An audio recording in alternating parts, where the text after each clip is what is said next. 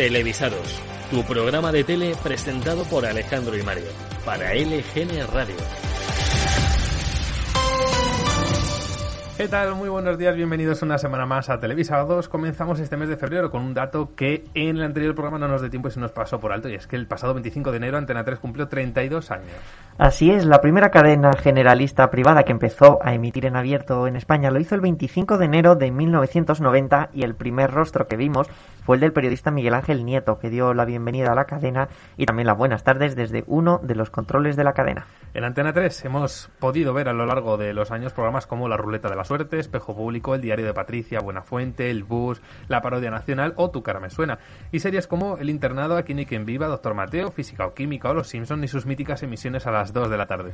Antena 3 pronto cogió la fama de ser una cadena que entre interminables bloques de publicidad nos colaba algo de programación.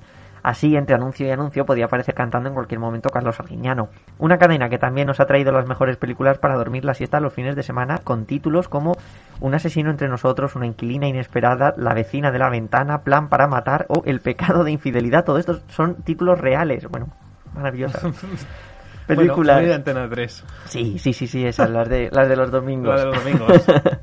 de diversos temas, eh, protagonizadas por asesinos, vecinos siniestros, niñeras con un terrible pasado o alemanes felices viviendo en una Alemania con más horas de sol al año que Huelva. Total- Totalmente. El único requisito para estas películas es que tengan una puntuación menor de 3 sobre 10 en Fin Affinity para que salga pues, lo más barato posible. Si no se pueden considerar películas de sobremesa de Antena 3. Si no, no. que yo creo que en este programa deberíamos dedicarle un tiempo a, a este tipo de telefilmes porque, bueno, de momento no hemos abierto aún este melón y da, da para mucho. Otro tema más para la lista. Es, es un, es un melón importante. Y los 32 años les están sentando pues muy bien Antena 3, ya que ahora mismo es la cadena líder de audiencia en España después de llevar años de capa caída. Así que felicidades a seguir dándonos tan buenos momentos. Y comenzamos el programa. El pasado sábado se celebró la final del Benidorm Fest.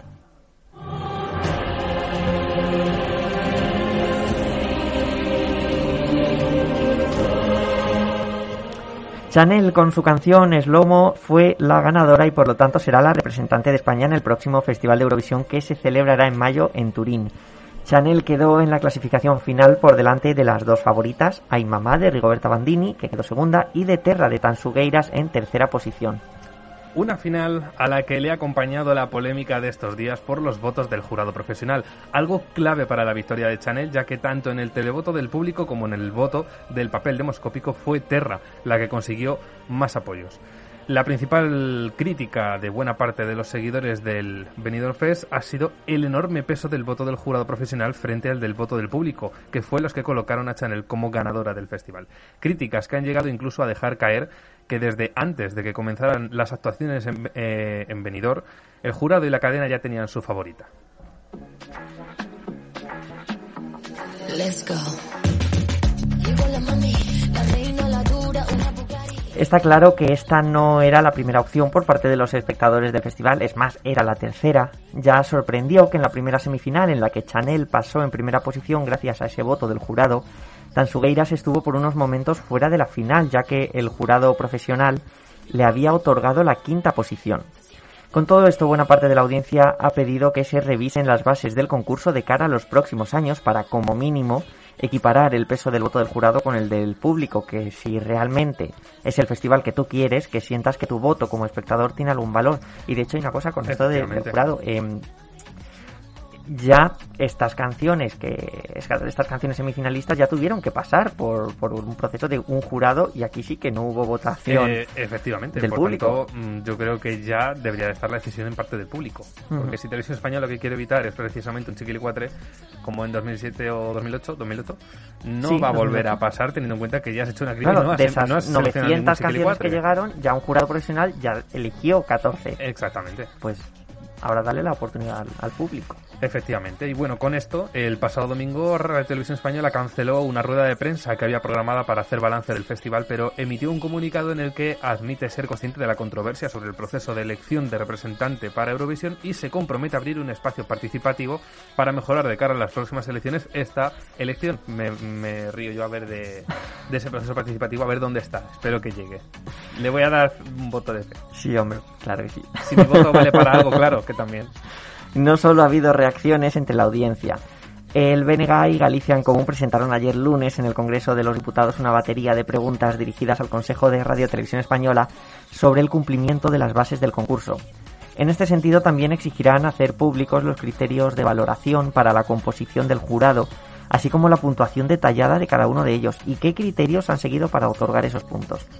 El portavoz de Galicia en Común, Antón Gómez Reino, en declaraciones a Europa Press, recordó a la cadena que debe garantizar un concurso con total transparencia. Y podemos decir que la del Benidorm Fest ha sido la final más transversal que hemos visto en la televisión porque no hay medio ahora mismo que no se esté haciendo eco de ella y de esta polémica. Socialité, Aruseros, Ana Rosa, Espejo Público, Más Vale Tarde, El Intermedio, Viva la Vida o incluso al Rojo Vivo, donde apareció ayer el rótulo Ni teta ni pandereta, el boom boom de Chanel. Los rótulos del Rojo Vivo. A mí me encantó el de la sexta, que es igual pero en plural. Ni tetas ni panderetas. Yo pondría eso como título del programa de hoy. Y uno de los momentos más divertidos eh, en las otras cadenas fue cuando el domingo en Socialité, en Telecinco, María Patiño. lo vi anoche, lo vi anoche, encantó. Momentazo. Pues la Patiño estaba entrevistando al presentador del Benidorm Fest, Máximo Huerta, y bueno, en homenaje a Rigoberta Bandini y después de hacer un número de contorsionismo, la Patiño se quitó en el plató el sujetador.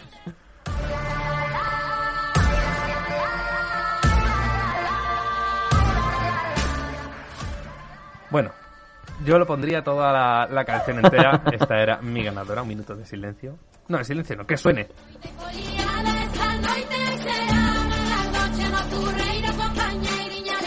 Compañeriña leal, compañeriña leal. Nos van a quitar el programa, Sí, ¿eh? pero- bueno, espero que nadie tenga cristales alrededor del altavoz para no... Bueno, vamos con algunos de los datos que han llamado mucho la atención sobre la canción ganadora. Se trata de un tema que venía defendido por una gran discográfica, BMG. Sorprende ya que la del Benidorm Fest será la primera actuación musical de Chanel. Bueno, un estrellato de la fama con, por todo lo alto. ¿no? Eh, vamos, ha entrado por Literalmente, grande. literalmente. Tan solo tres participantes del Benidorm Fest contaban con el apoyo de algún gran sello discográfico, además de Chanel, Azúcar Moreno, también respaldadas por BMG y Raiden, con Warner Music detrás. En estos dos casos, debido a una consolidada carrera musical. La canción Slow Mo cuenta con cinco autores, uno de ellos es el compositor Leroy Sánchez, un nombre que es conocido en RTV ya que fue el autor de la canción con la que Blas Cantó participó el año pasado en Eurovisión. Además, Leroy Sánchez era también el autor del tema con el que Sara Deop participó en este Benidorm Fest. Sánchez comentó que ya llevaba tiempo eh, esa canción escrita hasta que encontraron al artista ideal. Bueno, todo esto, eh, toda esta apuesta de BMG la defiende Analía Plaza en un artículo del periódico de España como un laboratorio de la industria musical. Esta apuesta de, de BMG traía consigo una gran inversión económica y en personal, con todos los detalles bien pulidos. Y era una cosa que se notó muchísimo. Y de hecho, los periodistas que estaban allí esta semana, todos decían que la, la propuesta de Chanel era ganadora por, por lo fuerte que venía. Pues a ver si es verdad. Era ganadora en el Benidorm Fest. Pues, Y- pues y- yo me, me espero que sea más de lo otro. Ojalá, verdad. ojalá, en Eurovisión. Porque si después de un jurado profesional que sabe lo que hace, quedamos de los últimos, entonces me, me gustaría saber esa profesionalidad dónde está. Pues, Todavía decir, le duele, corta todavía le esto, duele. corta esto que está en directo. En fin, eh, entre todos esos detalles y esos puntos fuertes estaba también la coreografía, que era muy trabajada y era, mm, yo creo que la mayor fortaleza de la candidatura de Chanel. También, como verdad. la gran mayoría de los gastos de las actuaciones corrían a cargo de los artistas y sus equipos y no de la cadena, Chanel partía con una gran, gran ventaja, que no es malo, simplemente era la apuesta de una, de una discográfica grande, ya que podía tener una puesta en escena muchísimo más elaborada y que de hecho se notaba muchísimo la diferencia con el resto. Es más, un dato más, Chanel fue la única que cambió su vestuario de la semifinal a la final. Como curiosidad, la creadora de sus trajes fue la ganadora de la primera edición de Drag Race España, Carmen Farala. Ay. Para Paca la piraña, Carmen Farola. Sí, es, que, es que le iba a nombrar como hacía Sorprendeluz. Carmen Farala. en cualquier caso, no hay preselección Eurovisiva sin polémica, incluso habiendo tenido la mejor preselección que recordamos. Bueno, la primera edición del Benidorm Fest ha acabado dejando con ganas de más a los espectadores y eso es muy buena señal. Es el primer año y hay muchos detalles aún por pulir, pero creemos que el balance ha sido muy positivo y ha traído mucha ilusión a los eurofans. Ilusión que esperamos que el año que viene se mantenga. En audiencias, las dos semifinales consiguieron un 11,8 y un 14,2% de cuota de pantalla por encima de la media de la cadena y la final del sábado logró nada menos que un 21% y casi 3 millones de espectadores. Fue lo más visto del día y la segunda preselección más vista de los últimos 18 años, solo superada en 2018 por la final de, del, de, de la preselección de OT, donde salieron Amaya y Alfred. Ah, mira, coincidió con la música. Qué bien calculado. ¿Has visto? Ni aposta. Bueno, ya que has dicho lo de pulir detalles, eh, bueno, pido por favor que se busque alguna manera de disimular un poco para los próximos años el techo del polideportivo de Benidorm, que queda, queda rarete. Sí, por favor. en cuanto a toda esta polémica de la que hemos hablado, pues bueno, quería comentar algo. En primer lugar, estoy segurísimo de que Chanel y su equipo va a trabajar mucho y lo van a dar todo para conseguir una muy buena posición en Eurovisión, cosa que deseo. Así que desde aquí, pues bueno, toda la suerte del mundo a nuestros nuevos representantes. Dicho esto, ya comenté la semana pasada que mis favoritas, y esto ya es una cosa personal, eran Terra y, y Ay Mamá, en parte por el mensaje que tenían y porque era una buena oportunidad de, de llevar a Eurovisión un concepto diferente eh, al que bueno se ha llevado otros años el, el miedo que me da con el Slow es que se tome como otro tema latino más como otra versión de Lenny Fureira y la verdad es que espero que no sea así. Mm, también hay que decir una cosa esta eh, yo creo que es la propuesta más potente que lleva España Hombre, en mucho no- tiempo Eso no hay que dudarlo. muchísimo Eso tiempo no hay que dudarlo. y que vamos ojalá mm, sea así todos los años Ojalá. porque hay una gran diferencia con, con los Yo anteriores creo que si el Benidorm Fest está detrás, tal como se ha organizado ahora, exceptuando las votaciones, creo que siempre vamos a poder llevar algo de Sí, sí, y esto se va a valorar mucho. Sí. También quería decir otra cosa más. Eh, Chanel ha ganado el concurso y quizás no sea la más votada por el público, pero ha ganado en base a las normas del concurso. Llevaba un temazo que creo que va a hacer bailar a todo el pabellón de Eurovisión en Turín y que es cierto contaba con un apoyo y un empujón que otros no tenían.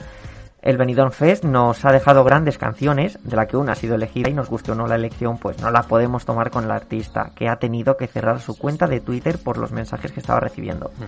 Y si hay que replantearse algo, quizás deberían ser las bases, el peso del jurado, si de verdad se quiere un festival participativo, pero en ningún caso empañarle al artista al que debería ser uno de los momentos más felices de su vida. Exacto. Vamos a escuchar lo que declaró a los medios el pasado domingo, agradeciendo además a Rigoberta Bandini todo el apoyo que le está dando. Voy a borrar Twitter, ¿vale? Por todo el hate que estoy recibiendo.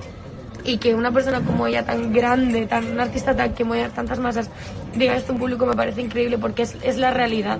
O sea, nosotras ha habido buen rollo entre nosotras siempre y ha sido maravilloso. Entonces, que lo diga en público creo que, que es maravilloso por su parte que, y que da ejemplo a que se pueden hacer las cosas con cariño, con amor y con compañerismo, que es como lo hemos hecho dentro del, del- del festival y que ahora que, que vayamos todos unidos, ¿no? A una, a Turín, a ganarlo.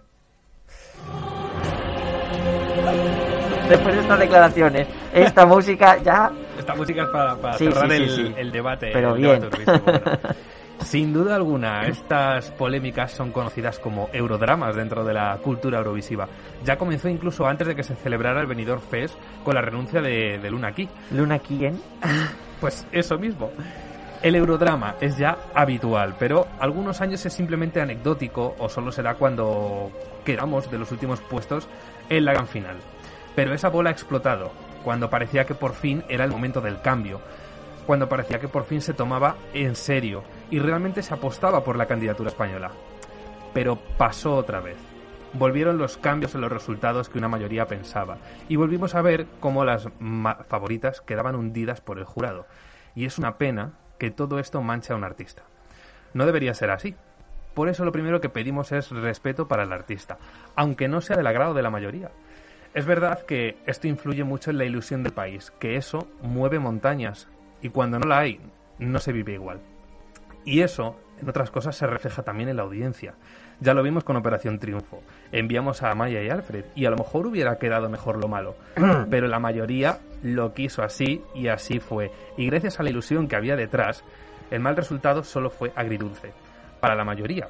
Y no se formó ningún tipo de polémica. Y además la audiencia, ahí está, una de las galas más vistas.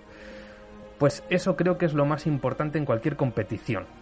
Que vaya quien vaya, tenga un fuerte apoyo de la mayoría. Benidorm Fest ha llegado con una fuerte ilusión y espero que no dejen que se pierda para el año que viene. Como Eurofans le vamos a dar todo el apoyo a Chanel, pero España es mucho más que los Eurofans y son más difíciles de ganar y también son muy importantes. Y aunque Chanel no se saque una teta, no toque la pandereta o no le guste el postureo, seguro que será una buena representante y al que no le guste, que se vaya a llorar a la calle de la llorería. como una Magdalena. Sabes por dónde voy. La alianza puesta a llorar, pero no te voy a decir Cerramos el tema del Benidorm Fest con más ganas de nuevas ediciones y con muchas más ganas de que llegue pronto el Festival de Eurovisión. Y bueno, en este sentido vamos a recuperar un par de audios de la rueda de prensa de la presentación del Benidorm Fest del pasado lunes 24 de enero y que la semana pasada no nos dio tiempo a, poner. No sé si estoy preparado para escucharlo, pero vamos a escuchar parte de lo que dijo el señor Presi de RTVE, el que tú quieres, José Manuel Pérez Tornero, sobre Eurovisión. Vamos, toda una declaración de intenciones. La primera vez que hice una rueda de prensa eh, general, me preguntaron que cómo se iba a tomar Radio Televisión Española eh, el tema de Eurovisión. Y dije sencillamente, en serio.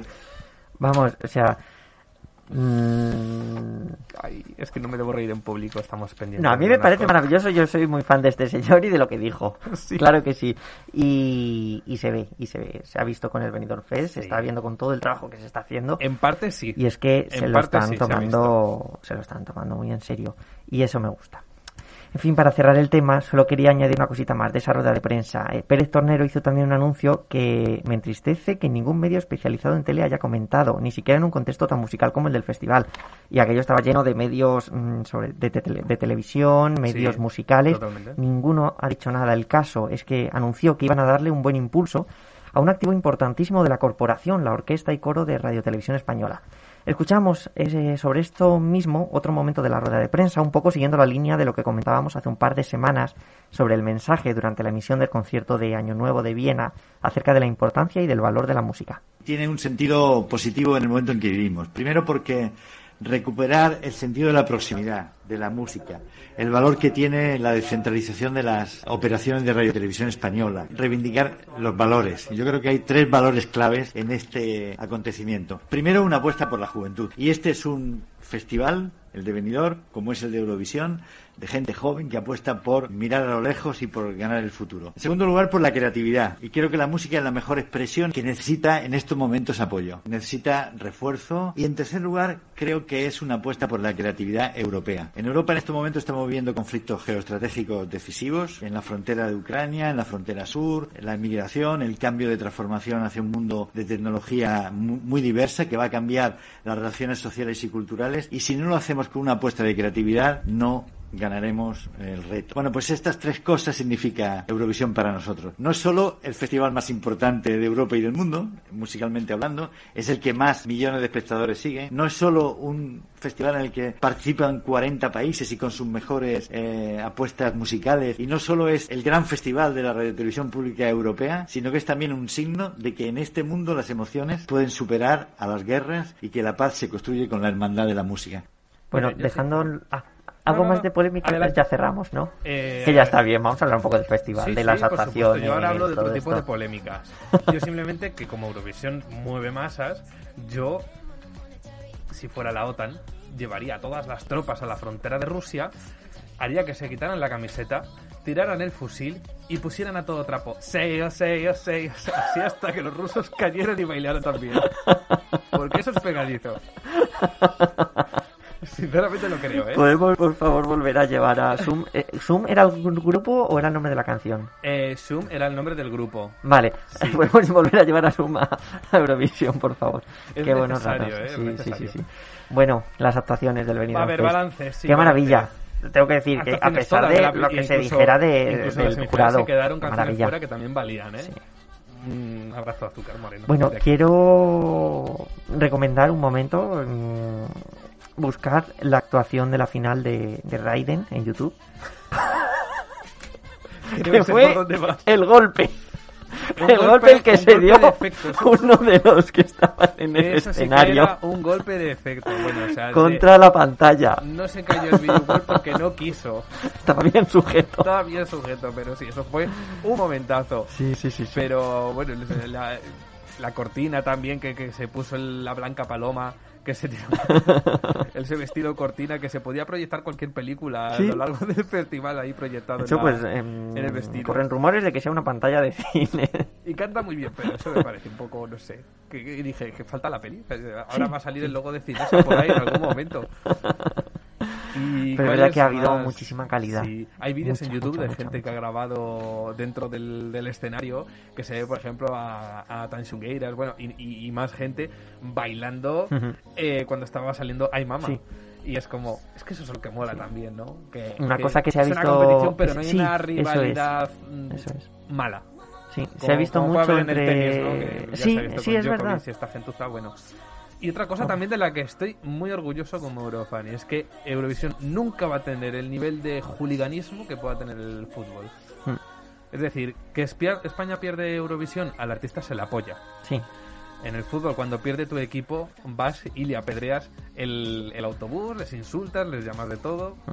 Mm, a ver quién tiene que dar ejemplo de Es deportividad. verdad que, Eurovisión, bueno, que no es un deporte. ha habido un poquito de toxicidad este año, Sí, pero nunca a ese nivel. pero menos mal que, que no. Y No- no ha has habido dicho antes una cosa de, de lo no bien que se llevaban los entre ellos los, los artistas allí, Sí. que es otra cosa que había que destacar, o sea, el compañerismo, el buen ambiente que tenían en, en Benidorm. Sí, sí, sin duda. Y además que Hemos sí, hablado hoy mucho que de- del tema este. lo dijo al día Sí, eh, pues, es. en, en Antes o después de que programas se salió. quitara la Patiño el, el- el sostén, Justo antes, sí. eh, hemos, le, le hemos dedicado bastante tiempo a- al tema de la polémica, que, que en realidad es simplemente el voto de un jurado y que está todo en las bases. Pero yo creo que en líneas generales el Festival de Benidorm pues ha sido un trabajazo muy bien hecho Sí, y, sin duda. y vamos, ha devuelto mucho la ilusión por, Ay, por mira, Eurovisión. Precisamente ayer me acuerdo, estando trabajando, eh, mi realizador, su amigo, es el creador de la línea gráfica del Benidorm Fest. Qué bueno. Es que trabajó en Localia antes. Y digo, "Anda, mira". Anda. Bueno, si es que la Por mayoría vienen en Localia. Línea gráfica, que ya hay línea gráfica de, de Eurovisión, hablaremos de ella la semana que Ah, viene sí, sí, sí, seguramente. sí, sí, hay que analizarlo. ¿A quién podemos traer para analizar? Hay una cosa que quería comentar porque estoy un poco, bueno, indignado con unos ¿Qué ha tweets. pasado? Ay, ay, ay. Bueno, ha habido muchos tweets, muchas reacciones, eh, muchas reacciones políticas. Oye, una cosa, ¿te acuerdas que en el logo abajo, eh, en, en la final y todo eso, que ver esto con los tweets. Había, perdón, había en la esquina tres estrellas. Sí, sí, Bueno, sí, así es. Sabemos que había cuatro, ¿no? Otra en primera fila. Volvemos a los tweets. Sí, por favor. Eh, no me lo esperaba. No, claro que no. Ha habido alguna reacción, bueno, que a mí por lo menos personalmente me ha cabreado mucho. Es el caso de la del exdiputado de Ciudadanos y defensor de los buenos modales y la educación más exquisita, Juan Carlos Girauta. Nótese la ironía. Publicó un tuit en referencia a la estrofa de la canción de Rigoberta Bandini en la que dice ¿Por qué dan miedo nuestras tetas? Eh, pues bien, esto es lo que publicó y leo textualmente a ver si no me entra ninguna arcada mientras lo hago. ¿De dónde han sacado eso de que nos dan miedo las tetas? Yo les tengo una afición enorme. Bueno, la cosa no queda ahí. Le responde el cantante de Hombres G, David Summers, que al parecer sufre del mismo problema. Y no me refiero a su atracción por los senos femeninos, sino a su falta de escrúpulos y de respeto. ¿Qué le contestó David Summers? Eh, yo soy adicto, no me importa reconocerlo. Sí. Desde siempre. Es más, tengo, tengo en Mm. exclusiva lo que pensó en ese momento. Es que le faltaba decirlo, de verdad. O sea, ya hay que ser eh, rancio y cuñado. Lanzas Sí. un mensaje que te, que te empodera con una canción y no se les ocurre nada Por mejor cierto, que hay un esto. espectador en el Facebook que me está diciendo que un minuto sin amigos por el chiste de mierda que ha soltado antes. ¿A cuál de todos? Me parece estupendo, de verdad. O sea, yo estoy muy de acuerdo. En fin, con respecto a lo de este tweet, mm, tuve que leerlo dos veces porque es que de verdad que no me lo creía. No sé si con estos tweets querían reafirmar su masculinidad, querían demostrar eh, qué querían demostrar con estos mensajes repulsivos, pero vamos. Está claro que jamás llegarán a tener una millonésima parte de la dignidad que ha defendido Rigoberta con, con su canción. ¿Y cuál es la moraleja de todo esto? Que no todo el mundo está preparado para tener internet y vomitar su diarrea mental en redes y que hombre, que ya hay que ir dejando un poco de ser tan rancio. Sí, por favor. Por favor y gracias. Bueno, continuamos con el programa. Estás escuchando Televisados con Alejandro y Mario. Y hasta aquí el Eurotema, una semana más. ya lo anunciamos brevemente el martes pasado. Mediaset España ha anunciado la compra de los derechos de emisión del regreso de la célebre telenovela Pasión de Gavilanes. Vuelve el fenómeno televisivo. En este pueblo hemos vivido muchas cosas. Tantos años han pasado. Que marcó a toda una generación. Tantas historias que se llevan en la sangre. Historias de pasión. Tragedias que unieron parejas. Historias de amores imposibles. Y de traición. Pero ahora la dinastía continúa. Comienza un nuevo legado. Y deberá luchar por su final feliz. Porque ahora sí, llegó el día. Un violento crimen impedirá que los reyes de Elizondo encuentren la paz. Porque el misterio, La pasión, la venganza, la justicia y el amor se llevan en la sangre. Pasión de Gavilanes. La dinastía continúa. Próximamente, gran estreno en primicia en Telecinco.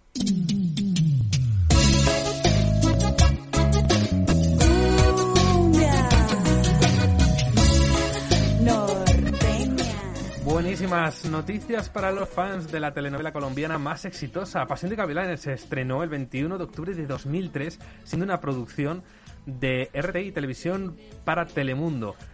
eh, y Caracol Televisión, claro. Cuenta con 188 capítulos que en España están disponibles en Netflix para quien quiera ir abriendo la boca antes de que llegue el regreso de la serie.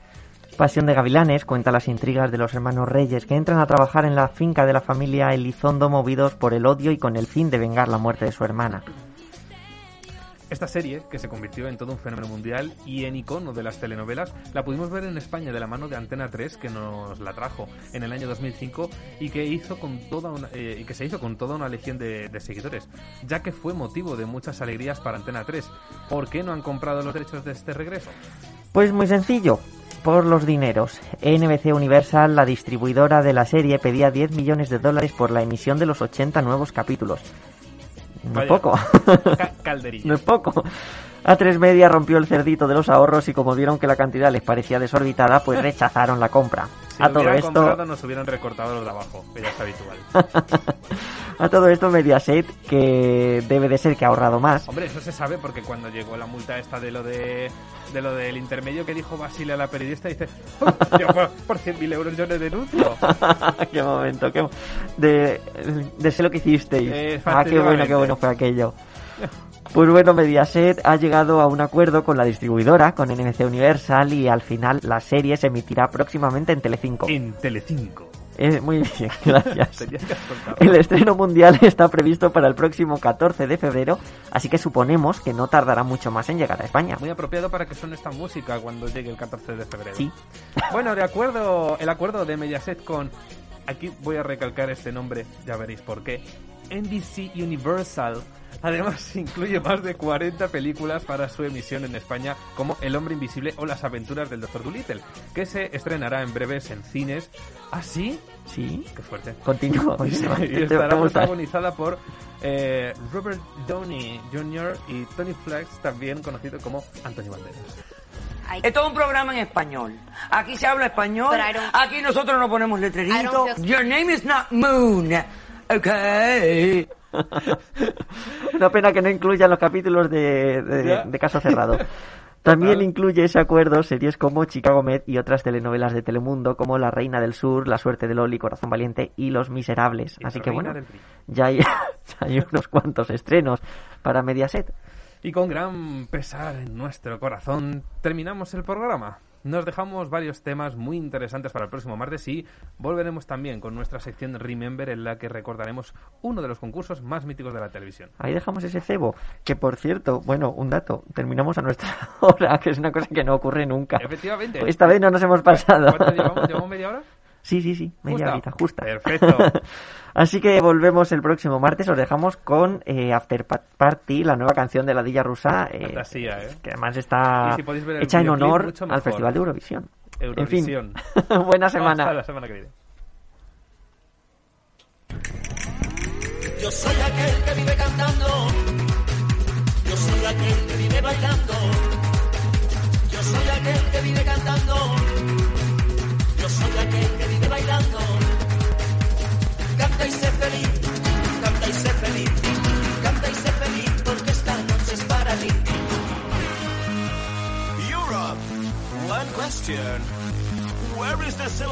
¿Dónde está el after party? Where is the after party now? ¿Dónde está el after party? Where is the after party now?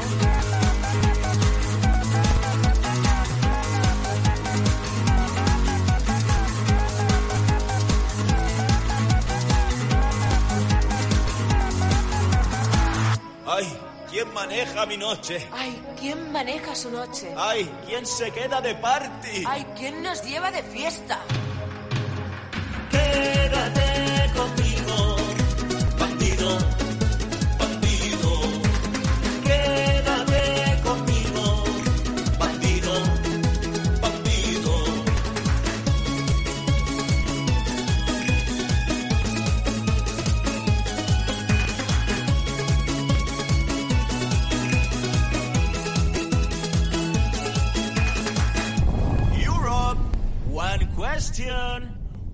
Is the after party?